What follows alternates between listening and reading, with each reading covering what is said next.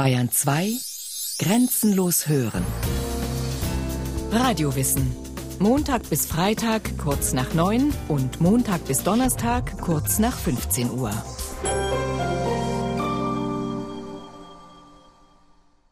Das ist der größte Frosch, den es gibt auf der Welt. Der Goliath-Frosch stammt ursprünglich aus Kamerun. Es gibt ganz berühmte Fotos, wo ein Afrikaner mit seinem Sohn im einen Arm und mit einem großen erwachsenen Goliathfrosch im anderen Arm posiert. Ja, und der Frosch hat ungefähr die gleiche Größe wie das Baby. Also das, ich glaube, der Rekord liegt so bei 35 Zentimeter Kopfrumpflänge. Das ist also die Länge ohne die Beine, sondern nur von der Schnauzenspitze bis zum Steißbein sozusagen. Der große Glasbehälter neben Dr. Frank Glav sieht eindrucksvoll aus. Dort treibt, wie schwerelos, in bernsteinfarbener Flüssigkeit ein gigantischer Froschkörper mit kräftigen, fleischigen Oberschenkeln, schwarzgrauem Rücken und heller Bauchseite. Das Tier wurde in Alkohol konserviert, wie fast alle Amphibien und Reptilien in der Zoologischen Staatssammlung in München. Dr. Frank Glav ist Leiter der zuständigen Abteilung, der Herpetologie. Zusammen haben wir ungefähr 150.000 Individuen und sind damit eine der ganz großen Sammlungen, nicht nur in Deutschland, sondern auch in der Welt. In meterhohen Regalen stehen fest verschlossene Behälter in allen denkbaren Formen und Größen. Hinter Glas wabern glitschige Lurche. Manche mit prägnanten Mustern auf der nackten Haut, andere mit halb geöffneten Mäulern und gut sichtbaren Schwimmhäuten. An der Wand hängt eine lebensgroße Kopie des Riesensalamanders. Mit einer stattlichen Körperlänge von bis zu 1,50 Meter ist er die größte Amphibie der Welt. Die Gattung heißt Andreas, sehen wir hier, und äh, ist auch historisch noch interessant, weil die haben nämlich früher auch in Deutschland gelebt und in Mitteleuropa. Und als man die ersten Fossilien davon gefunden hat, wurden die beschrieben als sozusagen Menschenskelett, das Skelett eines Sünders, der in der Sintflut ertrunken ist. Und man hat also das zuerst als Mensch interpretiert. Das war aber schon 1700, 1600, irgendwas schon lange her, vor einigen Jahrhunderten. Und äh, bis dann also der bekannte französische Anatom Cuvier dann entdeckt hat, dass das kein Menschenskelett ist, kein Sünder, der in der Sintflut ertrunken ist, sondern ein Riesensalamander, der ausgestorben ist. Auch wundersame Winzlinge beherbergt die Sammlung. Dr. Frank Lav hält ein fragiles Gläschen in der Hand mit noch empfindlicherem Inhalt. Hier ist der wirklich kleinste fertige Frosch der Welt. Der ist also weniger als drei Millimeter von der Schnauzenspitze bis zum Steißbein. Das sind madagassische Zwergfrösche wenn Sie jetzt sich das anschauen, die haben ja im Grunde den gleichen Bauplan wie wir Menschen auch. Also sie haben Arme, Beine und äh, natürlich auch Haut und Knochen und Muskeln und Nerven dazwischen. Also so ein Ärmchen ist im Grunde ganz ähnlich aufgebaut wie ein menschlicher Arm, nur eben mit vielleicht einem Zehntel Millimeter Durchmesser halt viel, viel kleiner. Und das ist sozusagen die Grenze, das, was an Miniaturisierung für ein Landwirbeltier mit vier Beinen äh, möglich ist. Also was Kleineres hat man bisher noch nicht gefunden. Und diese Frösche findet man natürlich nur sehr, sehr schwierig, weil äh, sobald sie das feuchte Laub des Urwaldes, äh, wenn man sie da raushebt, dann sind sie sofort vertrocknet sozusagen. Die können an der freien Luft überhaupt nicht überleben. Was sich beim Zwergfrosch besonders drastisch auswirkt, gilt für alle Amphibien. Sie sind auf Feuchtigkeit angewiesen. Und das schon immer. Aus dem Meer und ab in die Wüste. Die Abstammung von Amphibien und Reptilien. Vor etwa 400 Millionen Jahren eroberten die Vorfahren der heutigen Amphibien vom Ozean aus als erste das Land. Entwicklungsgeschichtlich betrachtet sind Lurche, wie Amphibien auch genannt werden, die ältesten Landwirbeltiere. Ihrem Ursprungselement sind sie jedoch immer verbunden geblieben. So wachsen viele Arten als Larve im Wasser heran, atmen dort mit Hilfe von Kiemen und durchleben eine Metamorphose zum erwachsenen Tier, das sich auch an Land fortbewegen kann. Im Laufe der Erdgeschichte entwickelten sich aus den Amphibien die Reptilien. Verschiedene Wirbeltierarten, die zur Fortpflanzung nicht auf Gewässer angewiesen sind. Sie haben sich an trockene Lebensräume und sogar an Wüsten angepasst. Viele Amphibien haben eine glatte, glitschige Haut. Sie ist von zahlreichen Schleimdrüsen übersät, die sie feucht halten. Die Haut dieser Lurche ist jedoch nicht nur durchlässig für Wasser, Über sie kann auch Sauerstoff aufgenommen werden. Reptilien sind bei der Atmung ganz auf ihre Lungen angewiesen. Ihre Haut ist trocken und undurchlässig, recht robust und von Schuppen oder Hornplatten bedeckt. Wenn Echsen und Schlangen wachsen und die alte Hornschicht zu eng wird, streifen sie sie einfach ab. Sie häuten sich. Auch die Lurche entledigen sich von Zeit zu Zeit ihrer alten Hülle, einem dünnen, schleimigen Film. Zu den Amphibien zählen drei Gruppen. Die Blindwühlen, die ähnlich wie Regenwürmer aussehen und in feuchten Waldböden leben. Die Schwanzlurche, die meist vier Beine und einen längeren Schwanz haben. Die Froschlurche schließlich stellen mit mehreren tausend Arten die vielfältigste Gruppe.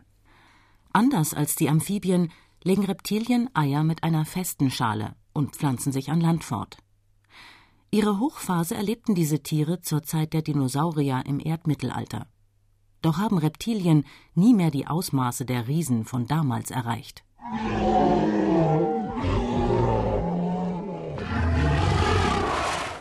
Vermutlich durch die Folgen eines Meteoriteneinschlags vor 65 Millionen Jahren kamen die Dinosaurier und die Mehrzahl aller Tierarten ums Leben.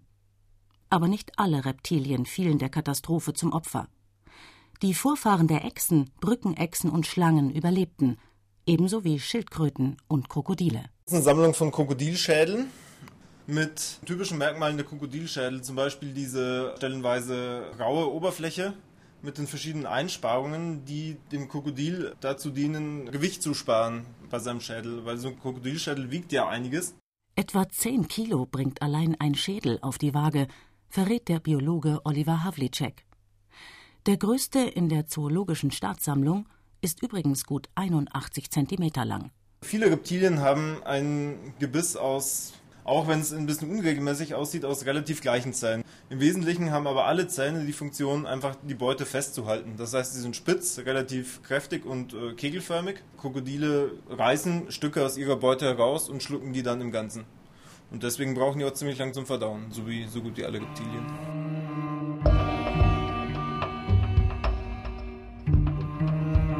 Immer auf der Lauer. Beutejagd und Fressverhalten.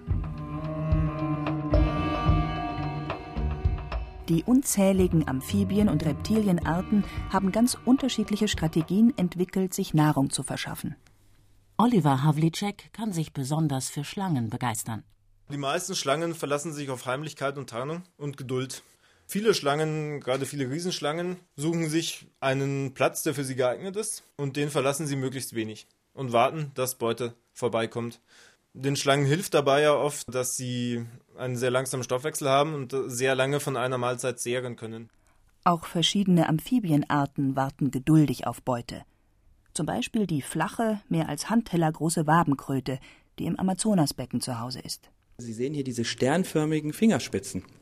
Im Grunde muss man sich das so vorstellen, die Tiere sind absolute Lauerjäger, hängen so im Wasser, warten darauf, dass ein Fisch vorbeikommt und wenn der nah genug an der Schnauze dran ist, dann reißen sie das Maul auf und saugen das ganze Wasser ein. Der Fisch ist dann im Magen, dann geht die Klappe zu, das Wasser geht wieder raus und dann zappelt der ganze, die, der, die ganze Kröte wird durchgeschüttelt von den bei großen Fischen. Ja, und dann wird sie halt, natürlich stirbt der Fisch irgendwann und äh, wird dann verdaut. Und diese kleinen Sternchen an den Fingerspitzen, deswegen wurden die auch früher so Sternfingerkröten genannt, die dienen dazu, diese Wasserwellen aufzunehmen und sozusagen genau zu wissen, wann der Fisch in einer greifbaren Position ist. Reptilien haben im Laufe ihrer Entwicklung ebenfalls Sinne ausgebildet, die wir Menschen nicht besitzen. Die Grubenottern zum Beispiel verfügen über Vertiefungen im Kopf, die mit Wärme wahrnehmenden Organen bestückt sind. So können sie ihre Beute, meist warmblütigen Säugetieren wie Mäusen, nachspüren und wissen auch in der Dunkelheit, in welche Richtung sie beim Biss zustoßen müssen. Beim Aufspüren der Beute geht es bei den meisten Reptilienarten aber vor allem der Nase nach oder vielmehr der Zunge. Wenn eine Schlange züngelt, nimmt sie mit Hilfe ihrer Zunge aus der Luft Duftstoffe auf. Beim Zurückschnellen der Zunge in den Gaumen werden diese Geruchsstoffe von einer speziellen Vertiefung im Oberkiefer des Reptils ausgewertet. Mit Hilfe ihrer gespaltenen Zunge ist es der Schlange sogar möglich, in verschiedene Richtungen zu riechen. Dabei können auf den beiden Flügeln der Zunge bereits sehr geringe Konzentrationsunterschiede wahrgenommen werden. Die Zunge spielt auch bei Amphibien eine große Rolle. So verfügen manche Salamander und die meisten Frösche über ausklappbare Zungen, die sie blitzschnell auf Insekten, Schnecken, Spinnen und Würmer schleudern können. Die Beute bleibt dann an der Zunge kleben und wird ins Maul gezogen. Das Chamäleon hat eine besonders leistungsstarke Schleuderzunge entwickelt. Sie kann die eineinhalbfache Länge des gesamten Reptils erreichen. Im passiven Zustand zieht sich die Zunge im Kehlsack wie ein Gummiband zusammen. Andere Reptilien gehen aktiv auf Beutejagd. Warane zum Beispiel. Die riesigen Echsen haben einen massiven Körper mit spitz zulaufendem Kopf und langem Schwanz und erreichen eine Körperlänge von bis zu drei Metern. Wie man erst seit kurzem weiß, verfügen auch sie, ebenso wie viele Schlangen, über Giftdrüsen, die dem Opfer beim Biss zum Verhängnis werden. Die größten bekannten Varanarten oder insbesondere die größte Art der Komodo-Varan, der auf Inseln in Indonesien lebt, der jagt größere Säugetiere, zum Beispiel Hirsche, die es da relativ häufig gibt. Er lauert ihnen auf, stößt dann aus dem Hinterhalt zu, beißt die Tiere und in der Regel wird die Beute dann durch das Gift so weit geschwächt, dass der Varan die Duftspur aufnehmen kann, sie einholen kann und die Beute dann verschlingen kann. Allerdings bleibt er dabei meist nicht allein. Der Geruch des verendenden Beutetiers lockt nämlich auch andere Warane der Insel an. Wie Oliver Havlicek beschreibt, gleicht eine solche Gruppenmahlzeit dann eher einem wilden Gemetzel als einem Festmahl. Ähnlich wie wenn sich eine gierige Horde Geier auf einen Kadaver stürzt.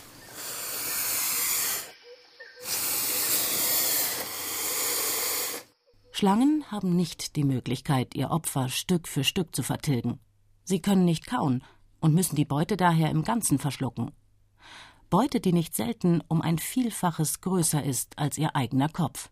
Deswegen haben Schlangen einen komplizierten Kieferapparat, bei dem die verschiedenen Teile nicht durch feste Gelenke wie bei uns zum Beispiel oder auch bei anderen Reptilien, sondern eben durch relativ elastische Bänder verbunden sind, die sich sehr stark weiten können, sodass sich der ganze Kopf stark weiten kann und die Schlange ihre Kiefer langsam um die Beute herum arbeiten kann, um sie dann durch Muskelbewegungen weiter ihren Hals entlang die Speiseröhre runter bis zum Magen zu befördern.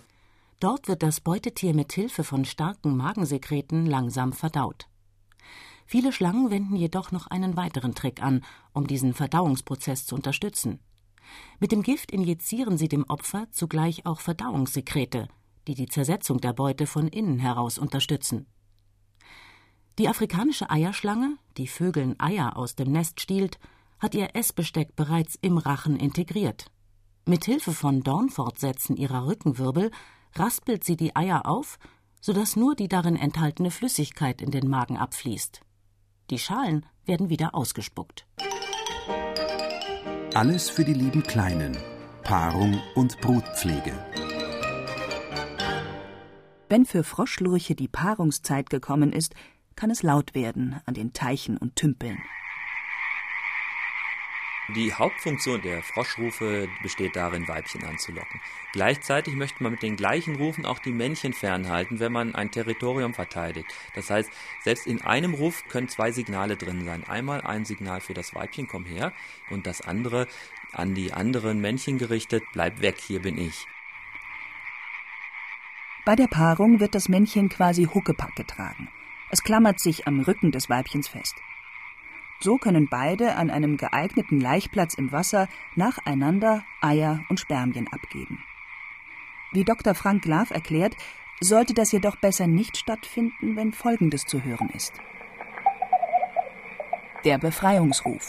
Das sind Rufe, die dann geäußert werden, wenn man einen Frosch zum Beispiel mit den Fingern in der Lendenregion umklammert oder wenn andere Männchen diesen Frosch umklammern und der Frosch ist nicht paarungswillig. Einmal, weil er entweder ein Weibchen ist, was schon Eier gelegt hat oder einfach keine Eier hat oder einfach nicht will. Oder es ist ein Männchen, was geklammert wird. Das äh, wird, ist natürlich auch nicht äh, paarungsbereit. Passiert sowas? Ja, passiert, weil die Frösche doch eine sehr primitive Kommunikation stellenweise haben. Eine Kommunikation, die im Eifer der Leidenschaft manchmal nicht mehr funktioniert.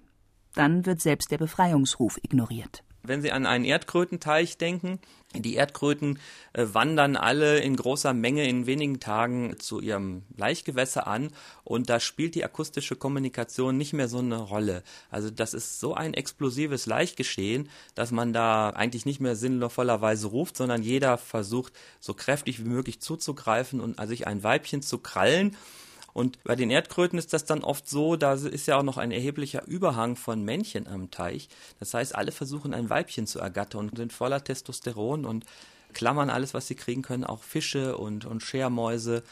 Und das passiert dann oft, dass man im Wasser dann so eine Kugel findet, wo ein Weibchen in der Mitte irgendwo drin ist und rumherum hängen 10, 15 Männchen, die alle nur versuchen irgendwie zu klammern. Und ja, das Weibchen ist dann meistens schon ertrunken und niemand hat mehr was davon.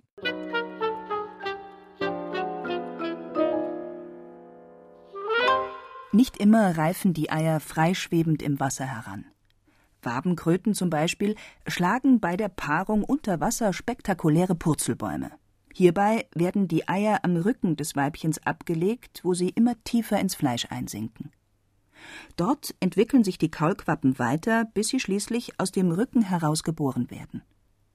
Und nicht immer sind es die Weibchen, die bei der Brutpflege die Hauptarbeit erledigen. Das hier, was mein Kollege ja gerade in die Hand nimmt, ist natürlich ein, äh, noch ein tolles äh, Beispiel für Brutpflege, was es auch eben bei uns gibt. Die Geburtshelferkröte, die bei uns sogar in Bayern, in Nordbayern, aber auch in Westdeutschland viel vorkommt. Äh, bei dieser Art wickeln sich die Männchen ihre Eier um die Beine. Bei der Paarung schleppen die ungefähr vier Wochen mit sich herum oder sechs Wochen, je nach Temperatur. Dann entwickeln sich die Kaulquappen bis zur Schlupfreife. Je weiter die entwickelt sind, desto mehr zappeln die auch. Und irgendwann merkt das Männchen so, jetzt sind die Eier, die Larven fertig zum Schlupf, geht dann zum Wasser, taucht unter Wasser und es sieht dann auch ganz toll aus. Dann geht's patsch, patsch, patsch und dann schwimmen die ganzen kleinen Geburtshelferkröten, Kaulquappen davon. Bei den Reptilien ist Brutpflege eher die Ausnahme. So begnügen sich Schlangen meist damit, einen geeigneten Ort zur Eiablage zu suchen. Manche Arten betreiben allerdings auch Brutpflegen. Gerade bei Riesenschlangen, bei Pythons ist das der Fall, dass die, in dem Fall die Weibchen, das Gelege beschützen. Und manche Arten erzeugen sogar durch Muskelbewegungen zusätzliche Wärme, um das Ausbrüten der Eier zu unterstützen. Ihren Partner finden Schlangen mit Hilfe ihres feinen Geruchssinns. Andere Reptilien setzen bei der Balz auf optische Signale. So präsentieren sich männliche Eidechsen in der Paarungszeit oft in auffälligen, leuchtenden Farben. Ebenso wie Reptilien werden auch Amphibien in der Regel erst als erwachsene Tiere geschlechtsreif. Eine Ausnahme ist der Grottenolm, der sein ganzes Leben im Larvenstadium verbringt und sich auch als Larve fortpflanzt. Dr. Frank Lav zeigt auf ein Glas, in dem helle, wurmartige Lurche treiben. Auch ein ganz bizarres äh, Tier, lebt in Karst von Ex-Jugoslawien hauptsächlich, also geht schon in Slowenien los. Dort gibt es ja auch die berühmte Adelsberger Grotte, Postoina Yama und da gibt es dieses komische Amphibium. Und interessant ist bei diesen Viechern, also wir sehen hier, die haben auch sehr reduzierte Augen, sind ganz weiß, ähm, das heißt sind Höhlentiere. Und äh, man hat vor über 100 Jahren mal im Harz äh, einige Männchen ausgesetzt von dieser Art. Und die leben immer noch zum Teil. Und weil es alles Männchen waren und man weiß, dass da nie Fortpflanzung stattgefunden hat, weiß man, dass diese Grottenolme über 100 Jahre alt werden können. Also die können vielleicht noch viel älter werden, weil sie auch ein sehr langweiliges Leben führen, wenn man ehrlich ist. Bei 10 Grad irgendwo sitzen die meiste Zeit irgendwo rum. Vielleicht erreichen Grottenolme ja auch deshalb ein so hohes Alter, weil sie keine natürlichen Feinde haben. Im Gegensatz zu anderen Amphibien und Reptilien. Tarnen, Tricksen, Töten. Schutzmaßnahmen gegen Feinde. Schlangen können zischen oder fauchen, um den Gegner abzuschrecken. Mit einer Schwanzrassel aus Hornringen produziert die amerikanische Klapperschlange auffällige Warnlaute. Verschiedene Farben und Muster dienen Reptilien nicht nur zur Tarnung, sondern auch zur Abschreckung. Ähnlich wie bei Wespen soll die schwarz-gelb gemusterte Haut der Krustenechse vor dem Gift des Tieres warnen ebenso wie beim Feuersalamander. Und in der Tat, wenn Sie hier hinschauen, sehen Sie, dass hier hinter den Augen solche wulstförmigen Gebilde hervorstehen und da sind so kleine schwarze Punkte drin. Und das sind im Grunde Giftdrüsen. Dient natürlich der Feindabwehr, wenn ein Vogel kommt, den Salamander aufpicken will, dem in den Nacken pickt, dann spritzt er dem das Gift in die Augen. Und von daher ist das sicher eine sehr wirksame Feindabwehr. Während die einen alles tun, um Vögel von sich abzuhalten, versuchen andere, sie gezielt zu ködern. Eine dieser Absonderlichkeiten oder dieser vielleicht auf den ersten Blick unglaublich erscheinenden Formen, das finden wir bei einer Schlange, eine Vipernart, die nur ein sehr kleines Verbreitungsgebiet im Iran bewohnt, deren Schwanz fast büschelartig aufgefächert ist. Und wenn man Fotos sieht, wenn man das Tier da liegen sieht, dann könnte man sich vorstellen, dass dieser Schwanz fast aussieht wie eine Spinne. Also sie versucht damit eine Spinne nachzuahmen. Möglicherweise um Tiere anzulocken, zum Beispiel Vögel, die die Spinne fangen wollen, die aber dann ihrerseits zur Beute der Schlange werden können. Um Feinde im Eifer des Gefechts zu verwirren und von sich selbst abzulenken, haben Eidechsen die Fähigkeit entwickelt, ihren Schwanz abzuwerfen. Frösche hingegen verlassen sich auch bei der Feindesabwehr auf ihre durchdringende Stimme. Sie können markerschütternde Schreckrufe ausstoßen. Die hört man nur ganz selten. Das sind Rufe, die werden mit offenem Maul abgegeben und kommen sehr überraschend. Sie, sie, klingen sehr, ja, so wie das Schreien einer Katze. Ganz, ganz furchtbar, ganz laut. Aber es dient dazu, als letztes Ass im Ärmel sozusagen, wenn jetzt ein Beutegreifer diesen Frosch packt und der fängt dann plötzlich ganz laut an zu schreien, dann ist man einfach erstmal irritiert. Wenn der Frosch dann Glück hat, hat er noch eine Chance wegzuspringen. Das ist sozusagen der letzte Versuch, sich das Leben zu retten.